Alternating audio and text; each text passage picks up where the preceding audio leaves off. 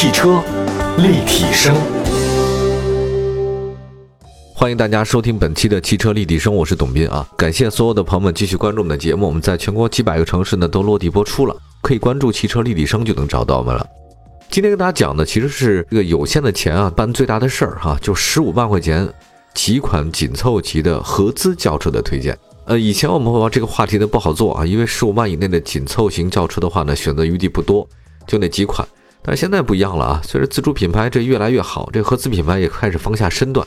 最近我也在看一些综艺节目嘛，就是网络恋爱综艺节目，所谓的素人的男男女女啊，放在一个特别大的一个空间当中，相对封闭啊，就跟大学生宿舍一样啊，吃吃喝喝什么的，顺便谈个恋爱，大家看个很乐。那其中发现有两个，两个都是九一年的一对男女的，来的比较晚。好像也不受其他人欢迎，不知道为什么这个两人就好上了。我想可能是年纪使然啊，再不结婚的话，这个女生所说好像家里比较着急啊。所以我想讲的也是这个道理，就是如果没有危机感的话呢，他其实不会放下身段的。那么现在就是自主品牌开始这个性价比这么高，合资品牌的话呢也开始放下身段。目前我看了一下这个汽车销量榜榜单啊，发现很有意思啊，在轿车销量前十当中啊，合资紧凑车呢能占七八位。咱们动辄呢大概是三万多甚至五万的月销量，这个，哎呀，比有些车型一年的销量还多。我觉得这个说明什么问题呢？说明消费者对于这个级别的车型啊接受程度很高，实用性很强，实惠的价格，这个很受青睐。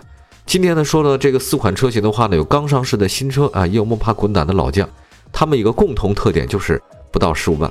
首先说伊兰特啊，现代伊兰特售价九万九千八到十四万一千八。这个是不久前刚刚上市一款新车了，已经发展到第七代车型了。它没有在延续之前什么悦动啊、朗动啊、领动这个动字辈儿，而是呢在最新一代的车型上呢返璞归真了。它又重新叫回了伊兰特。你说你叫了这么多年动动动动动啊，好像还不如叫伊兰特呢。名字虽然是回归了，but 它的造型是很大胆的，那个大嘴啊和那个灯角啊确实非常的凶狠啊。这个现在不知道为什么大家这么夸张。全身布满的折线啊，在紧凑型轿车当中比较少见。从头到尾看的话呢，没有虎头蛇尾啊，因为很多车型看车头很漂亮，你看车尾巴就差点意思。来看一下内饰啊，内饰当下呢是流行的双联屏设计，虽然现在很多车在用，但是你要说在合资紧凑车当中啊，这么双联屏不多。十二点三英寸的液晶仪表嘛，只有在顶配的旗舰版上才有出现。第一个配置的尊贵版上呢是十点二五英寸的这个仪表。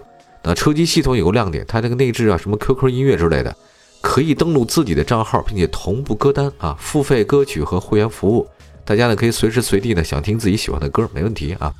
再来看一下全新兰特有两种动力组合，第一种呢是1.5升的自吸啊和 CVT 的变速箱的组合。啊，第二种呢是1.4升的涡轮增压发动机加七速双离合，这个最大扭矩呢211牛米，这个韩国车的账面数据都不算太差。车型来看的话呢，全系车当中啊，这个我们的小编认为性价比最高的就是那尊贵版，一点五升的车型配置很丰富啊，一些主动安全配置也增到车上了，像什么前排座椅加热啊、手机无线充电啊，还有方向盘加热啊、自动空调、定速巡航，这个都有。那么作为一款二零二零年的新车啊，这些互联网配置其实是老款车型是没有的啊。另外，一点四 T 的尊贵版呢，也增加了运动感，内饰套件和外观，什么自动启停啊、换挡拨片等等。另外，全新兰特目前刚上市，市面上的优惠信息比较少。那指导价来讲，落地价完全能在十五万以内。好，再说下一款车型，马自达三昂克赛拉。马三算是整个马达家族当中的当家小花旦啊。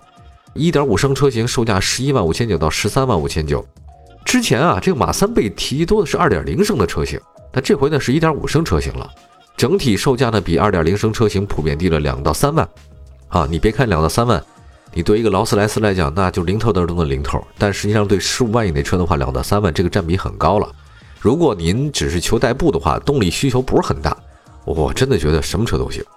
那排量小了，但是它依然有着二点零升一样的优雅的线条，挺好看的啊。除了这个轮圈小一点，基本上你跟一点五个二点零的没有太大区别。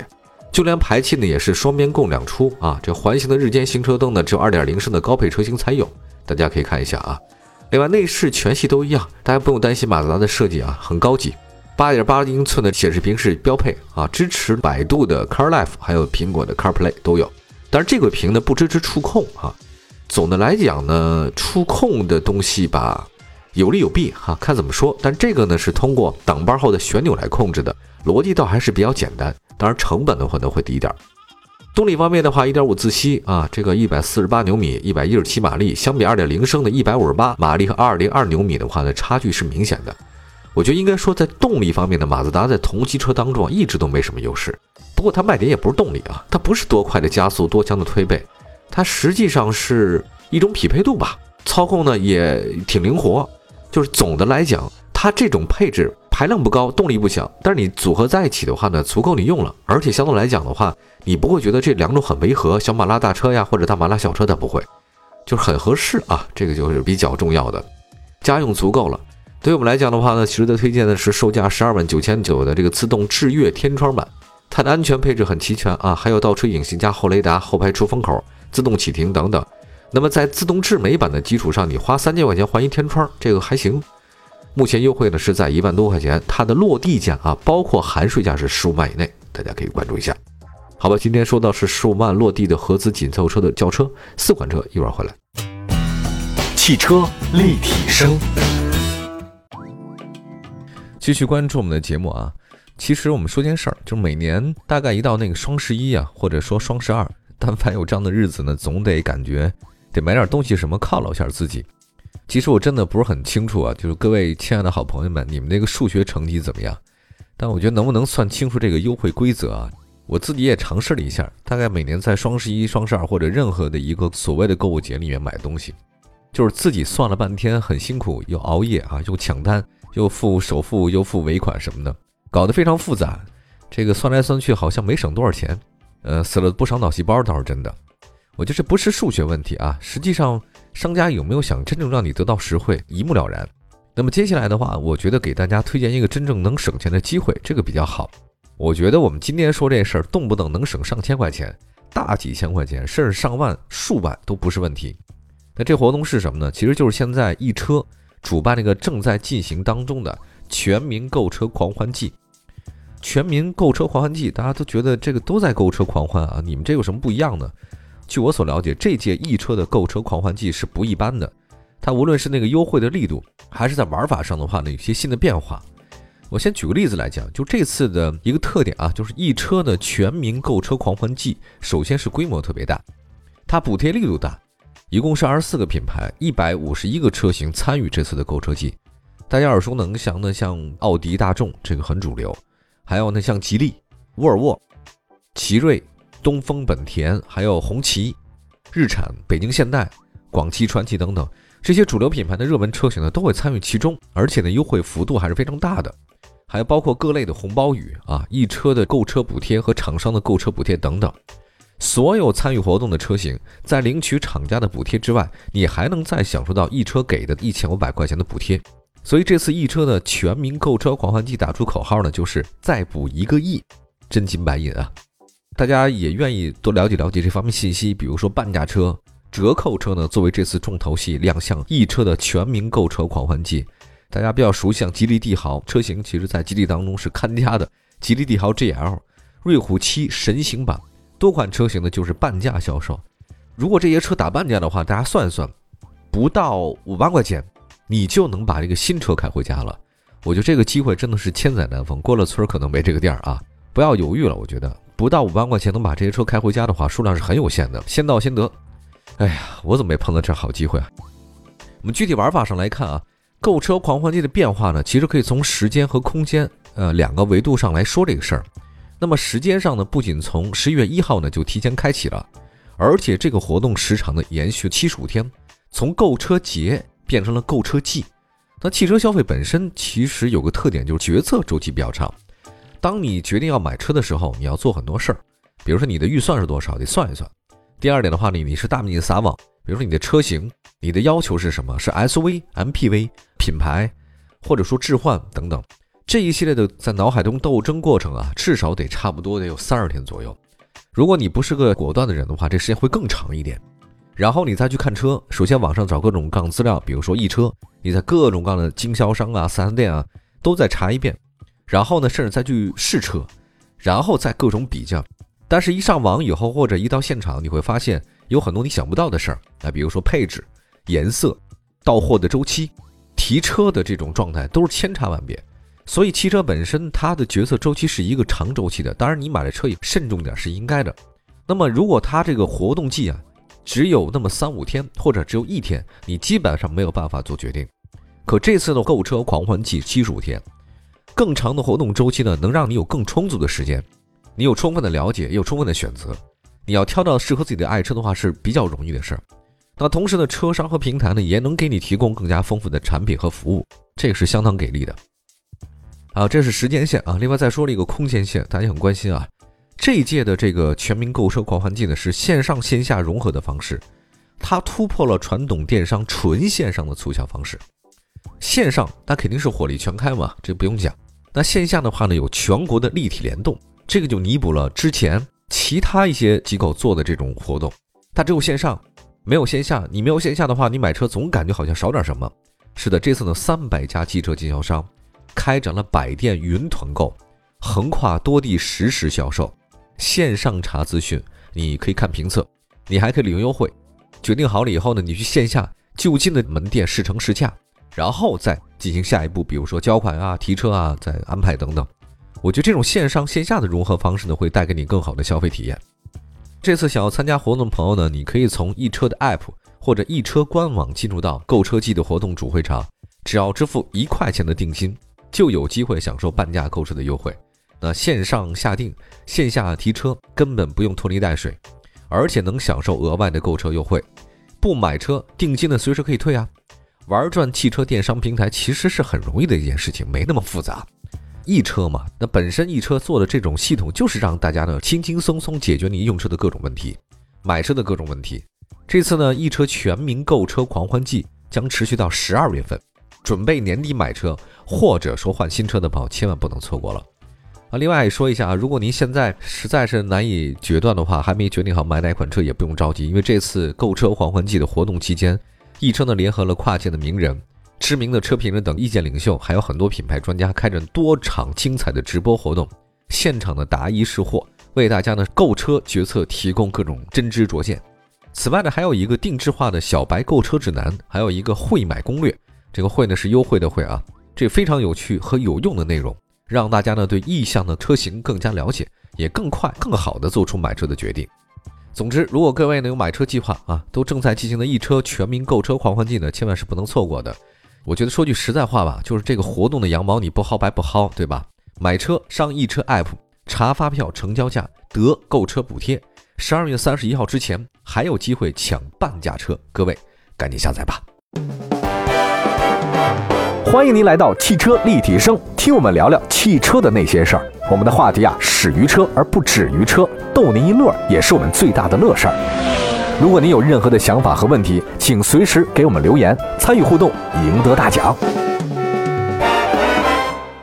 继续回到节目当中，您现在收听到的是汽车立体声啊。今天我们说说这十万块钱你能买到什么样的合资的紧凑级的轿车。刚才我们说到了两款车型，伊兰特和马三啊。接下来的话呢，再说说别克英朗，这个在市场上打拼了很长时间啊，它却用自己的方式保持新鲜感，这个维持热度并不容易。那么在二零二一款当中啊，它还推出了一点三 T 加四十八 V 的轻混动力组合，这个还算是在合资紧凑当中呢是独一份的。这英朗这么多年以来啊，外观没有什么太大的变化啊，你也知道啊，美国车嘛，想有变化不是太容易的事儿。它的风格呢，其实英朗跟朗逸或者轩逸的差别不是很大，它就是实用又不扎眼。哎，生活当中总有这么一些朋友们啊，你很难挑出什么亮点，当然它也没缺点，对吧？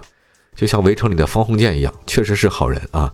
在这个不管什么级别都年轻化、运动化的时代，我觉得这种传统紧凑车呢，显得还是挺褒义词是传统，但是你要说它贬义词呢，可能就是老气了。但是你看它销售排行榜，哎，说明大家对传统还是有认知的啊。每个月卖三万多辆，也证明自己呢依旧是宝刀未老。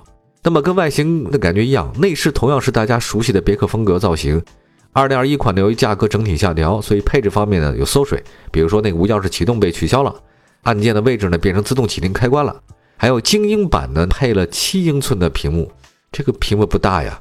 另外车内系统的内置高德地图和音乐 App 啊，而且还支持 CarPlay CarLife，实用性上没毛病。但是它有一个单区手动空调，这么多年我一直觉得手动空调还是挺好的，我没有那么喜欢自动空调。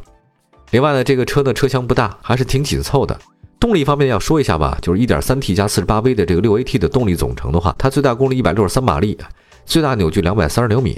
实际上，这个比1.5升的那个发动机的话要好一些，对吧？它的最大功率都还是不错的。另外看一下 48V 的这个作用，主要在车辆启停啊、怠速、初段加速、滑行、刹车五种状态下协助工作。那发动机启停键呢，可能会在车速降到每小时二公里以后才介入，判断它是不是要介入。那这时候发动机呢就不喷油了，它有那个电机来维持。所以总的来讲，1.3T 加 48V 的这个东西啊，它比较省油。哎，当系统啊判断你即将停车的时候，它提前关闭发动机，同时保留转向助力。当然，这一切其实不是你的口令，是它本身就会这么做的，这大家不用特别担心啊。车型配置的话呢，其实别克英朗的话只有两个配置，共四款车型，绝对不眼花缭乱啊。一个呢是售价十一万九千九的进取型和十二万五千九的精英型，两种动力啊，这个同样配置级的车型价格配置都一样，选起来其实超简单的啊。我们今天在节目当中向大家推荐十二万五千九的精英型，它比那个进取型的贵了六千块钱，但配置增加了什么呢？后倒车雷达、倒车影像、定速巡航、电动天窗、仿真皮座椅、七英寸的触控屏、语音控制系统、前排 USB 接口，这个特别重要啊。我现在这个车里要没几个 USB 啊，这实在是挺困扰的一件事啊，充电都没有口啊。那么动力来讲的话，两车价格一致，我觉得要不大家就选个 1.3T 的吧。当然，如果你要是一个佛系驾驶者或者比较在意三缸，得嘞，您就选1.5升四缸的，没毛病。看怎么说，就是大家老觉得三缸三缸你抖动抖动啊，十个人说抖动的，我估计有八个您都不知道你抖在哪儿。真的，这个实话实说吧啊。来看一下宝来，新一代的宝来呢，其实在一八年正式上市的，车身尺寸进一步加大之后的话，更像速腾了，比之前的话呢，感觉好像高级一些啊。最近我一直在开这个宝来，也新款啊，当然我也有老款的。虽然呢，它有大众很多经典的元素，但是相对来讲的话呢，宝来的就除了第一代宝来，哇，那真是漂亮，呃，这脱颖而出。但后面的几代宝来的话，其实外形上不如速腾有那么辨识度或者迈腾啊。内饰呢，依然是典型大众风格，对吧？大众风格其实就是。没什么可说的风格，那中控台上的用料呢？硬塑料啊，这个也行，没什么问题。从设计和用料方面来当中啊，好像似乎是那样。不过大众的这个优势就在于就这样，它很实用啊，绝对不夸张啊。它那个控制键总在你最顺手的地方啊，没有什么花活啊。车机系统也支持 CarPlay 啊，CarLife 都有啊。而且后排的出风口啊，只有最低配时尚型没有，其他都有，对吧？这个还是挺好的。动力方面的话，看一下这个不用担心啊。大众家基本上那紧凑车用的就是两个，一个是一点五升的，一个是一点四 T 的。那一点五升的发动机呢，最大功率一百一十三马力，一百四十五牛米；点四 T 那个最大功率一百五十马力，最大扭矩两百五十牛米，这个还可以啊。匹配的变速箱是六 AT 和七速双离合。啊，我如果我建议大家选什么呢？就一点四 T 加七速双离合的，这个是王道。变速箱真的挺好的，我没有发现大家说的那种问题啊，我也不知道大家怎么人人都是试车员啊，你怎么都能发现，我怎么发现不了呢？那是我的问题。车型推荐是精英型啊，是中高配，配置方面比较齐全啊，像什么倒车影像、定速巡航、天窗都有。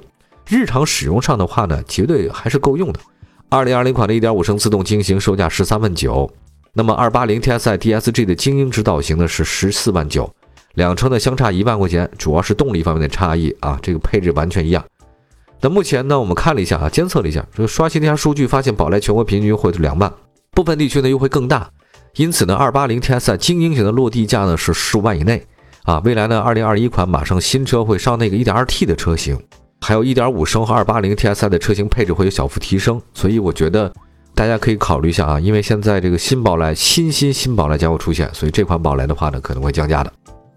那么总结一下吧，今天推荐的四款车型，有新改款的，重新焕发活力的老车啊，也有新车。从品牌国别来看的话，有韩系、日系、德系、美系，应该说比较宽泛了。那其中呢，没有说大家熟悉的那个小三强啊，什么轩逸、朗逸、卡罗拉，这就不再讲了，大家太熟了，我们不必要再说哈。但是因为这个紧凑级车型众多，销量大，从某种意义上来说呢，证明它实力还是挺强的，对吧？啊，我说一下，这四款车落地价都不到十五万，而且配置上不寒酸。有的车呢还有独特的地方和优势，希望大家根据自己的需求呢进行一个选择，选择到自己喜欢的爱车。十五万落地的合资紧凑级轿车，伊兰特、马三、英朗和宝来。感谢大家收听我们今天的汽车立体声，祝福大家选择自己心爱车。我们下次节目再见，拜拜。